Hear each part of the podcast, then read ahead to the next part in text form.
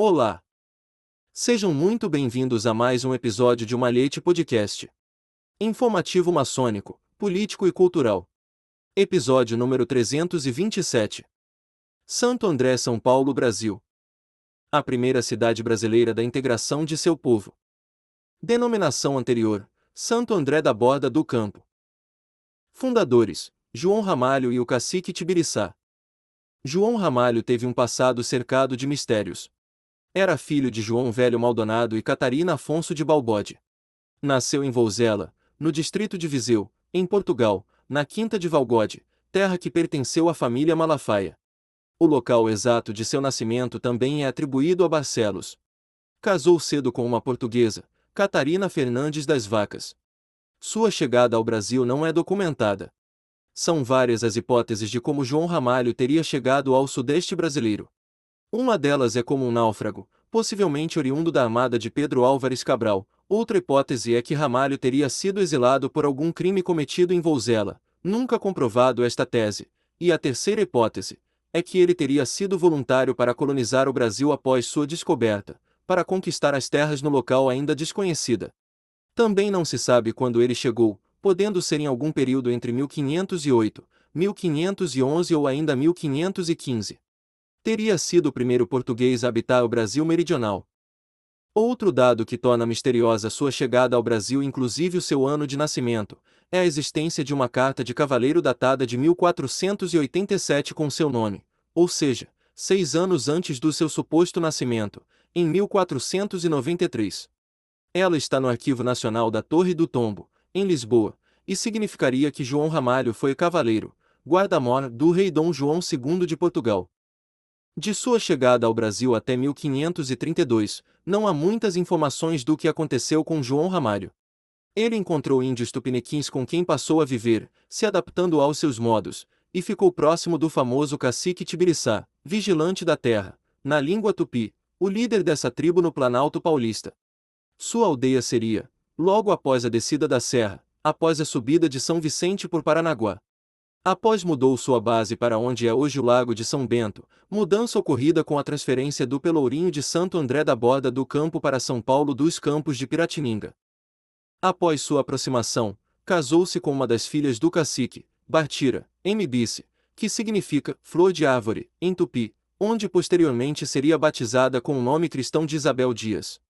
Porém, como era de costume entre os povos nativos locais, teve outras mulheres, inclusive algumas irmãs de Bartira. Formou, assim, uma forte aliança de sangue com os índios tupiniquins, grandes guerreiros que inclusive expulsaram os franceses de Copacabana. Esta aliança que, nas tradições indígenas, é para toda a vida. Segundo algumas fontes, tornou-se inclusive influente entre os índios da aldeia, podendo arregimentar 5 mil índios em um só dia. A divisão de poder entre os dois ficou evidente na história documentada. Tibiriçá nascido em data e local desconhecido, imagina-se, que em seu próprio território, perto ou dentro da área da futura Confederação dos Tamoios, faleceu em São Paulo dos Campos de Piratininga em 25 de dezembro de 1562. Era aliado dos portugueses. Destacou-se nos eventos relacionados à fundação da atual cidade de São Paulo, colaborando com sua consolidação, guerras contra os tamoios, expulsão dos franceses do Rio de Janeiro. A Confederação dos Tamoios foi um entre os muitos acontecimentos marcantes da história do Brasil. Ocorreu entre 1554 e 1567 e reuniu diversos caciques. Caracterizado como um movimento de resistência e adesão aos estrangeiros, em especial aos holandeses e franceses, a confederação foi chefiada por líderes indígenas do litoral norte paulista e sul-fluminense. Juntos, eles organizaram uma revolta contra os colonos portugueses, que além de explorar o território, buscavam escravizar a mão de obra indígena. Encontro dos dois com Martim Afonso de Souza. Em 1532, João Ramalho e o cacique Tibiriçá, já convivendo em parceria há muito tempo, com troca de experiências se encontram com Martim Afonso de Souza. Martim Afonso de Souza foi um nobre, militar e administrador colonial português, foi o primeiro donatário da capitania de São Vicente e governador da Índia. Jaz no convento de São Francisco da cidade de Lisboa, na vila de São Vicente, também conhecida como Porto dos Escravos. Martim havia acabado de aportar na região, pois estava desbravando as terras brasileiras a serviço da coroa portuguesa, que se tornaria posteriormente o primeiro donatário da capitania de São Vicente que abrangeria uma grande área, incluindo as atuais cidades de Santo André e São Paulo. Foi recebido por João Ramalho e por Antônio Rodrigues, de quem pouco se sabe, além de que fora casado com uma filha do índio Piquerobi, um irmão do chefe Tibiriçá, o cacique de São Miguel de Ururaí, atual bairro de São Miguel Paulista, na cidade de São Paulo, teve, como núcleo inicial, a chamada Capela dos Índios. Uma igreja construída no século XVI para o aldeamento de indígenas da região, divisa com a atual cidade de Santo André, com quem teria tido muitos filhos e que era letrado. Martim teria ouvido histórias de que haveria ouro e prata no alto da serra. Ramalho então decidiu guiá-lo por dentro dela por um caminho conhecido entre os índios, e hoje chamado a Trilha dos Tupiniquins. Ramalho e Martim teriam seguido em barcos a remo da vila de São Vicente até a Piaçaguera de Baixo, local onde hoje fica Cubatão.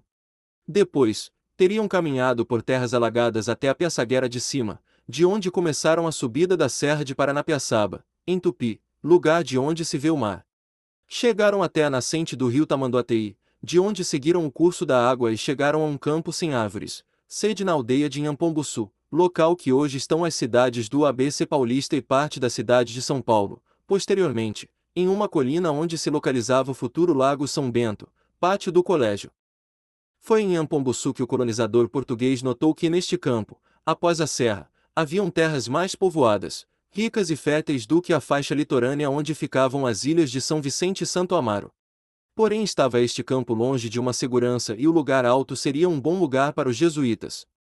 O cacique Tibiriçá teria ajudado na missão de Ramalho com Martim Afonso. Teria, inclusive, se tornado um grande admirador do explorador português, e quando teve que escolher um nome cristão para ser batizado, escolheu Martim Afonso Tibiriçá, nome que foi enterrado seu corpo na Catedral Metropolitana de São Paulo, conhecida como Catedral da Igreja da Sé, na cidade de São Paulo.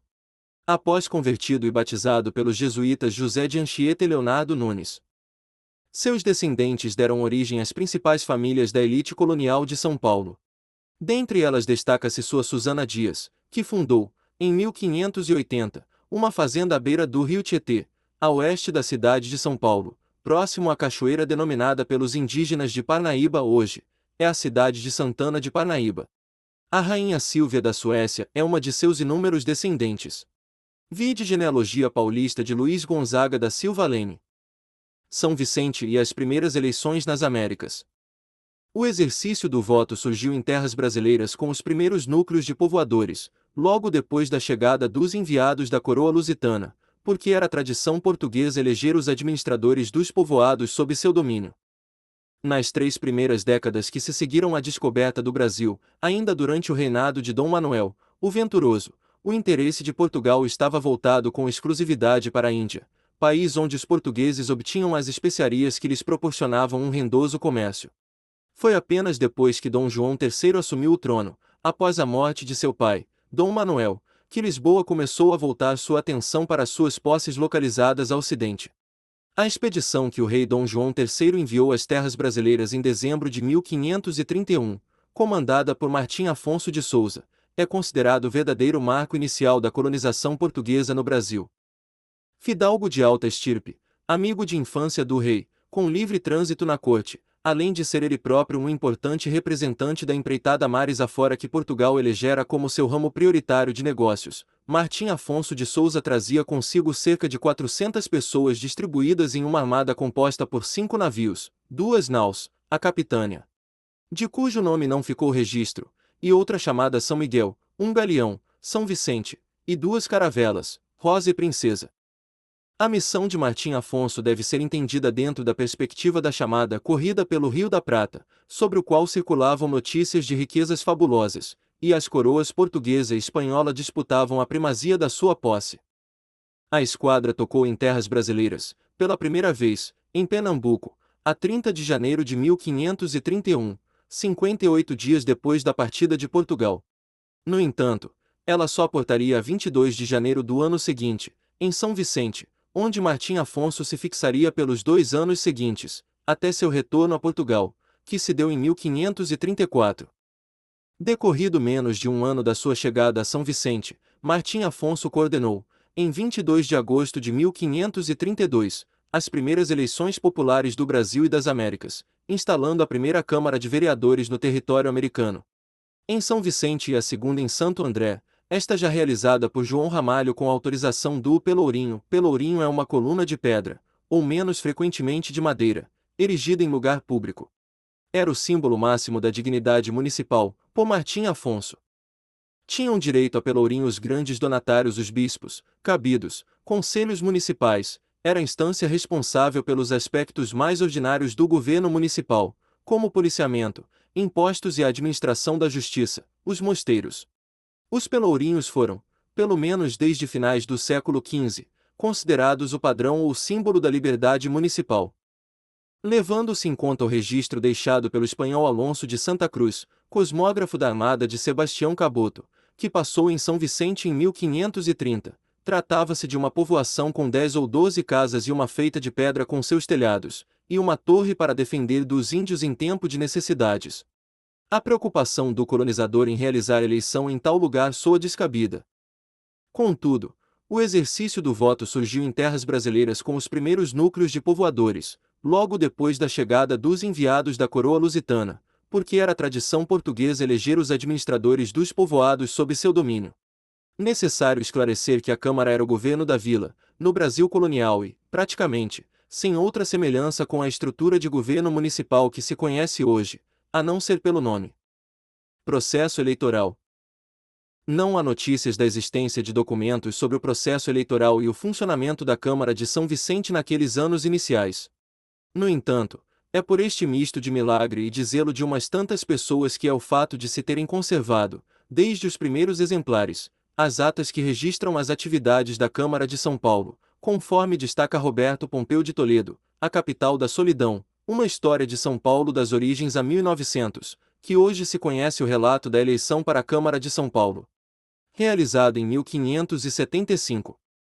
Juiz, vereadores e procurador eram escolhidos por meio de eleições.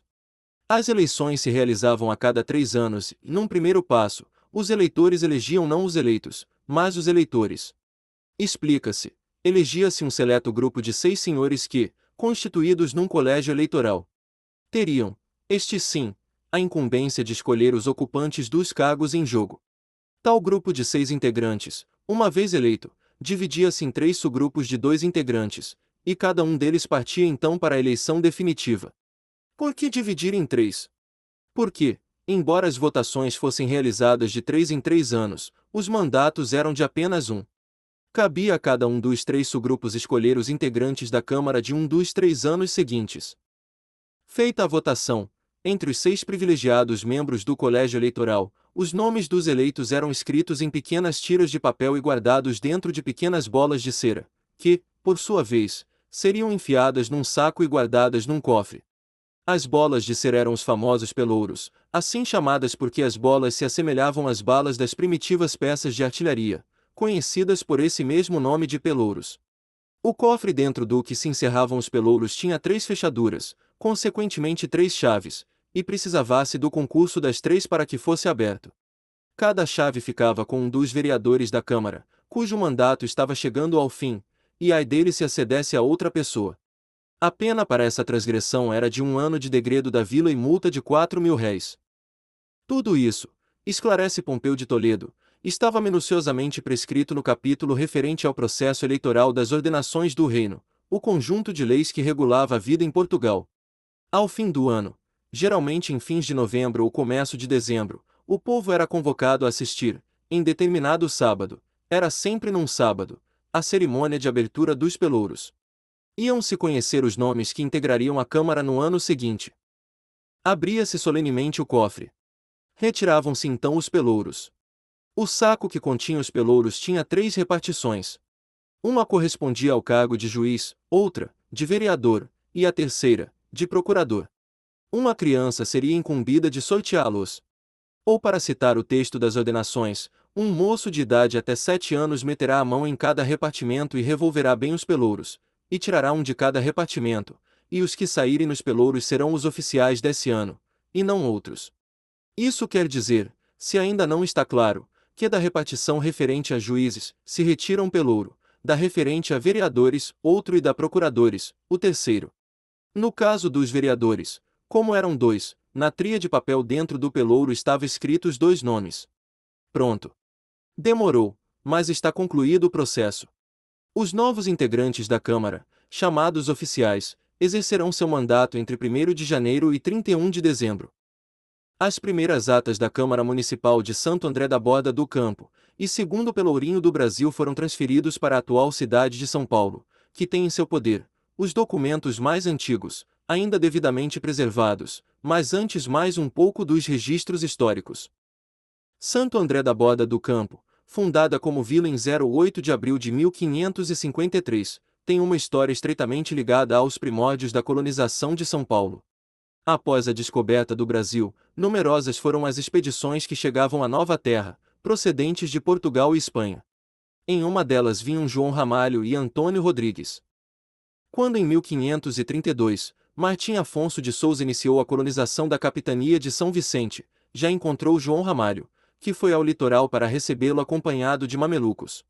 Fundada a vila de São Vicente, Martim Afonso, instado por João Ramalho transpus a serra para fundar outro povoado, sendo então criada a vila de Santo André da Borda do Campo que, por sua posição geográfica teve papel preponderante no desenvolvimento do território paulista. Situada entre São Paulo e as matas da Serra do Mar, a região era atravessada pelo caminho primitivo dos índios, o qual atingia o ponto mais favorável para transpor a serra e chegar ao litoral. Em 1549, foi criada uma capela e aí rezada a primeira missa, no povoado de Santo André. No ano de 1552, o povoado já estava elevado à vila. Porém, é no ano de 1553 que inicia a vida municipal do núcleo andreense e no dia 8 de abril do aludido ano, foi oficialmente proclamada a fundação da vila de Santo André da Borda do Campo. Em 1558 governava a vila, como Alcaide de Mor, João Ramário. Em 1560, em consequência da necessidade de aumento de segurança e a pedido dos padres jesuítas, fundadores de Piratininga e João Ramalho, fundador de Santo André, deliberou Mendes Sá, então governador-geral do Brasil, extinguir ou mudar o povoado ramalhense, transferindo seus moradores para os campos de Piratininga, junto ao pátio do colégio, onde é levantado o Pelourinho Andreense. É evidente que o Pelourinho, ou seja, a autoridade, do início da vila de São Paulo dos Campos de Piratininga é aquela concedida a Santo André da Borda do Campo, em São Paulo de Piratininga se prolonga e se projeta a vida social, econômica e administrativa da vila anterior. Centralizam-se no altiplano os colonizadores, com João Ramalho à frente, eleito primeiro capitão A da vila de São Paulo de Piratininga. O seu sogro leva seu povo e se instala próximo de onde hoje é o Colégio de São Bento. Próximo à escola dos jesuítas, levando seu povo à alfabetização e, portanto, preparando-os para elevação cultural na nova vila. Durante muitos anos, permaneceu Santo André da Borda do Campo, em completo abandono, mas os itinerantes que faziam a jornada através da Estrada do Mar, sob a orientação do paulista Antônio Pires Santiago, edificaram a 2 de dezembro de 1735, em território de Piratininga, uma pequena capela sob a invocação de Nossa Senhora da Conceição da Boa Viagem, onde faziam suas paradas para erguerem preces à santa de sua devoção.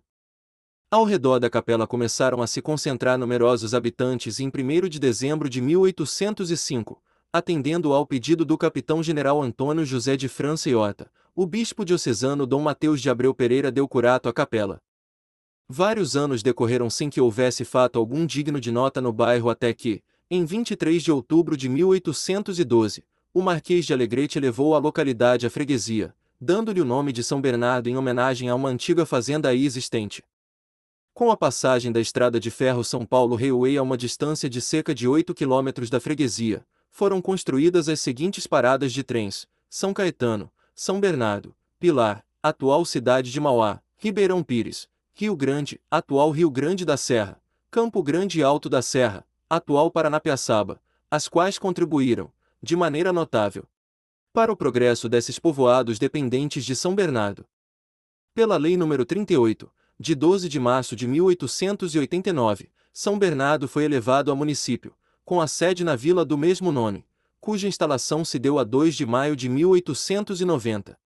Ao novo município foram incorporados os seguintes distritos: Ribeirão Pires, pela Lei nº 401, de 22 de junho de 1896, Paranapiaçaba, pela Lei nº 1098, de 5 de novembro de 1907, Santo André, pela Lei nº 1222, de 14 de dezembro de 1910.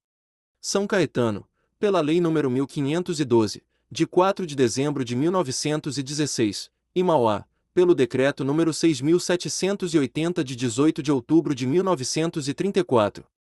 O município de São Bernardo nasceu nas imediações do próprio local da antiga vila de Santo André da Borda do Campo, extinta, ou mudada, em 1560, por Mendiçá. Em 30 de novembro de 1938, pelo decreto número 9775 passou o município a denominar-se Santo André, atendendo à origem histórica, com as seguintes confrontações: São Paulo, Mogi das Cruzes e São Vicente. Com a nova denominação, foi o Distrito de Paz de São Caetano incorporado ao de Santo André, que ficou dividido em duas zonas, primeira e segunda. Além disso, a sede municipal foi transferida de São Bernardo para Santo André, em virtude de estarem aí instaladas as repartições públicas, federais e estaduais e institutos de previdência. Bem como localizadas as maiores indústrias do município, além da grande densidade de população. Pertencente à comarca de São Paulo, o município de Santo André ficou constituído dos seguintes distritos: Santo André, primeira e segunda zona, sede municipal São Bernardo, Ribeirão Pires, Mauá e Paranapiaçaba. Em 1944, de acordo com a nova divisão territorial, o distrito de São Bernardo foi elevado a município, sob a denominação de São Bernardo do Campo. Pela Lei nº 233, de 24 de dezembro de 1948, São Caetano, que figurava como segunda zona de Santo André, também foi elevado a município, sob a denominação de São Caetano do Sul, reduzindo a área territorial de Santo André. Com a emancipação de São Bernardo e São Caetano, Santo André ficou com estes distritos: Distrito de Santo André, sede, dividido em dois subdistritos Santo André e Utinga, e os distritos de Ribeirão Pires, Mauá, Paranapiaçaba. Em 30 de dezembro de 1953, pela Lei nº 2456, de 1953, os distritos de Ribeirão Pires e Mauá foram elevados à categoria de município. Mediante estes desmembramentos, o município ficou assim constituído, a partir de 1 de janeiro de 1954, Distrito de Santo André, sede, dividido em dois subdistritos Santo André e Utinga, e o Distrito de Paranapiaçaba. Em 18 de dezembro de 1953, pela Lei nº 2420, foi criada a comarca de Santo André, passando para sua jurisdição os municípios de São Bernardo do Campo, São Caetano do Sul, Ribeirão Pires e Mauá. A comarca, entretanto, sofreu sua primeira alteração pela Lei nº 2456, de 30 de dezembro de 1953, que criou as comarcas de São Bernardo do Campo e São Caetano do Sul, continuando sob sua jurisdição apenas Ribeirão Pires e Mauá.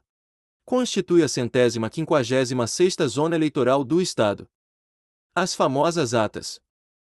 A Vila de São Vicente foi fundada em 1532 por Martim Afonso de Souza, donatário da capitania, e era uma das que prosperaram com a exportação de açúcar produzido por seus engenhos e outros mantimentos como farinha de mandioca, marmeladas e até gado de corte, produzidos no Planalto. Já nessa época muitas famílias de portugueses habitavam o Planalto, sendo que 16 moradores puderam ser identificados. A cada morador devia corresponder sete ou oito pessoas. As famílias mais antigas, a exemplo de João Ramalho, que deve ter chegado em 1510, eram constituídas por pai português, mãe indígena e três ou quatro filhos mamelucos. Outras famílias eram de portugueses casados com mulheres brancas. Viviam em pequenas fazendas, que eles denominavam roças, a moda das açorianas, isto é, as casas de moradia. As hortas e o pomar eram cercadas, por muros de taipa, nos Açores os muros eram de pedra, sem portas e o acesso era feito por meio de escadas encostadas a eles.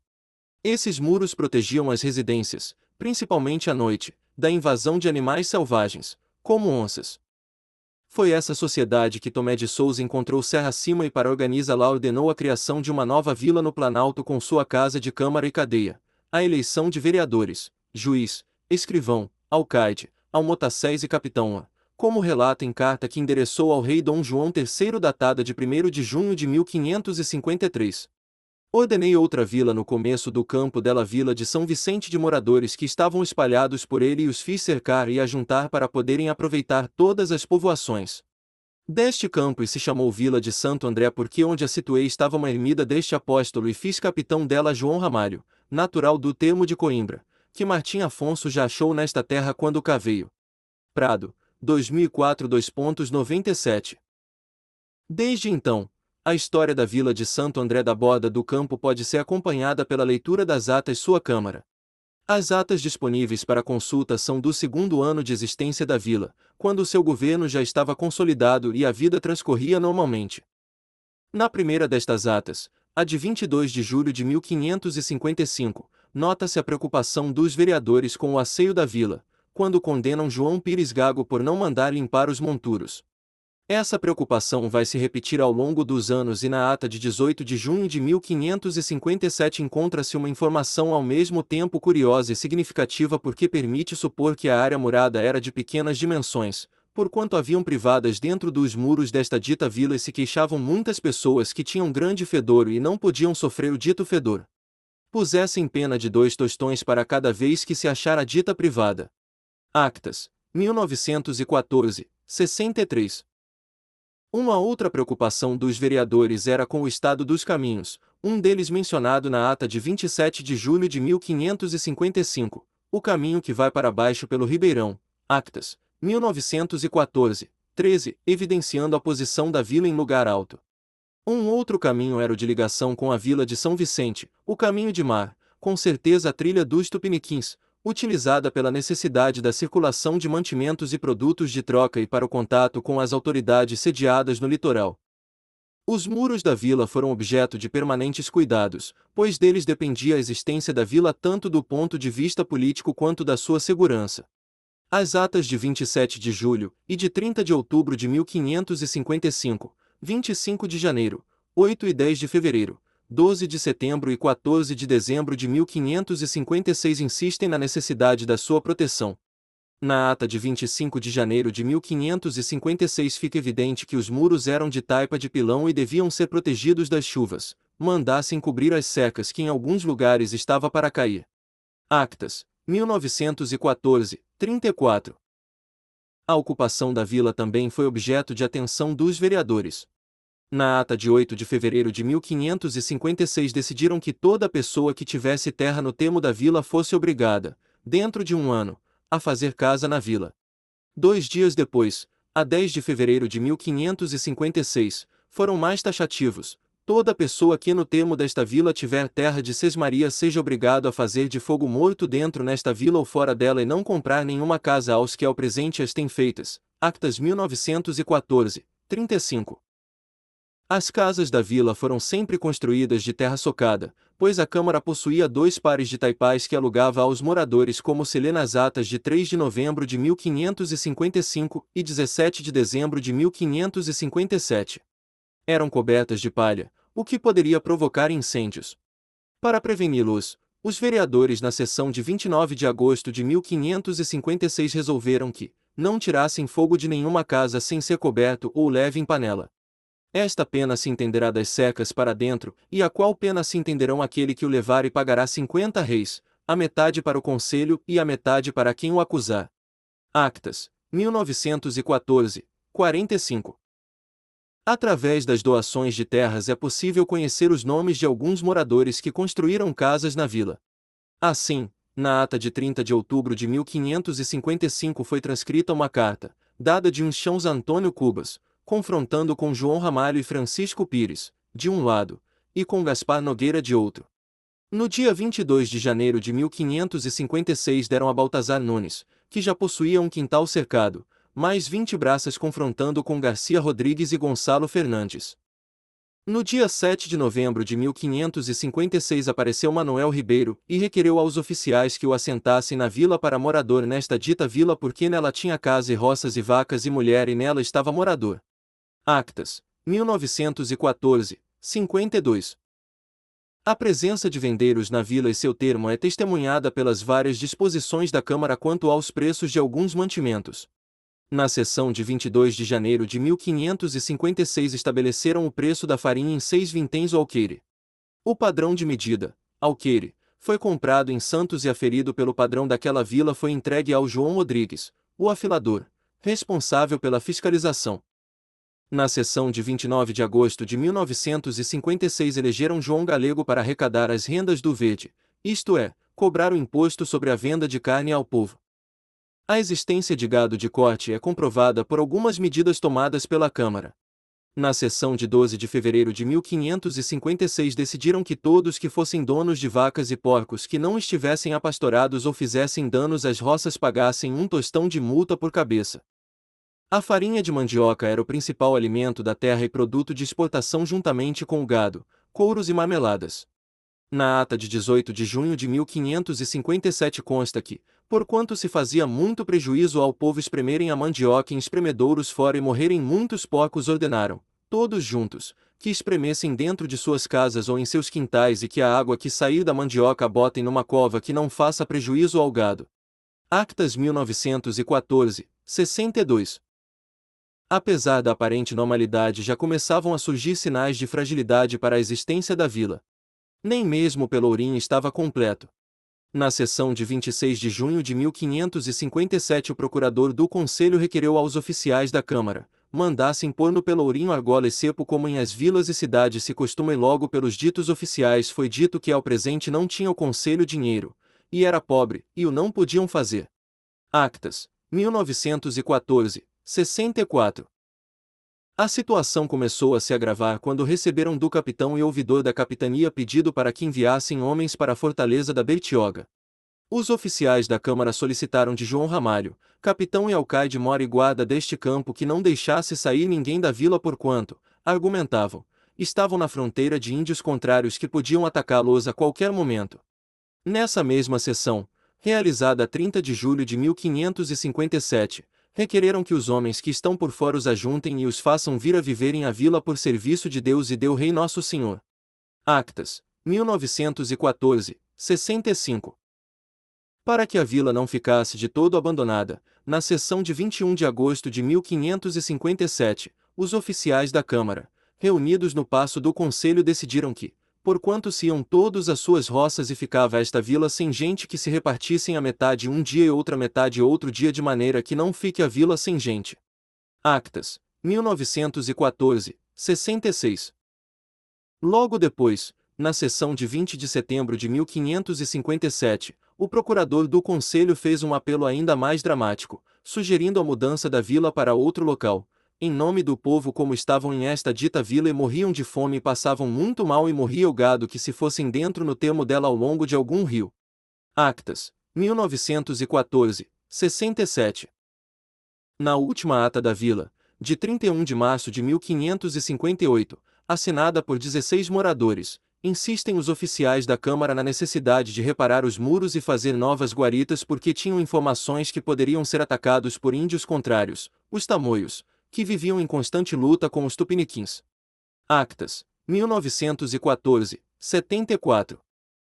A vila foi mudada como contam três dos antigos moradores, João Anes, Jorge Moreira e Antônio Cubas quando escrevem a Dona Catarina, Rainha de Portugal, em nome da Câmara e mais moradores, em carta datada de 20 de maio de 1561. Este ano passado de 1560 veio a esta capitania Mendiçá, governador-geral, e sabendo o estado da terra mandou, de conselho de todos, que a vila de Santo André, onde antes estávamos, se passasse para junto da casa de São Paulo, que é dos padres de Jesus, porque nós todos lhe pedimos por uma petição. Assim por ser lugar mais forte e mais defensável e mais seguro assim dos contrários como dos nossos índios, como por outras muitas causas. Leite, 1958 2.343 O autor, Irmão Marco Antônio Pérez é nascido em Santo André. Edição de Luiz Sérgio Castro. Até um próximo episódio de Malhete Podcast.